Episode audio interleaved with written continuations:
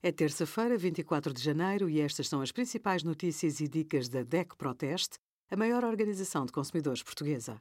Hoje, em DEC.proteste.pt, sugerimos greve dos professores, que motivos e como justificar faltas ao trabalho, como escolher os pneus para o carro e o manifesto da DEC Proteste pelo pagamento de portagens mais fácil sem via verde.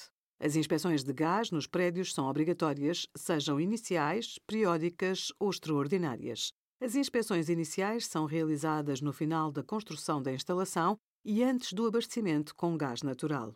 As inspeções periódicas ocorrem em função do tipo de utilização do edifício. Fazem-se inspeções extraordinárias quando há reconversão da instalação para gás natural, detecção de fuga ou interrupção do fornecimento por defeito na instalação alterações à tubagem ou mudanças de titular do contrato. Quando é necessário fazer uma inspeção, terá de ser o proprietário do imóvel ou quem usufrui da instalação ou do aparelho a gás a promovê-la e a pagá-la.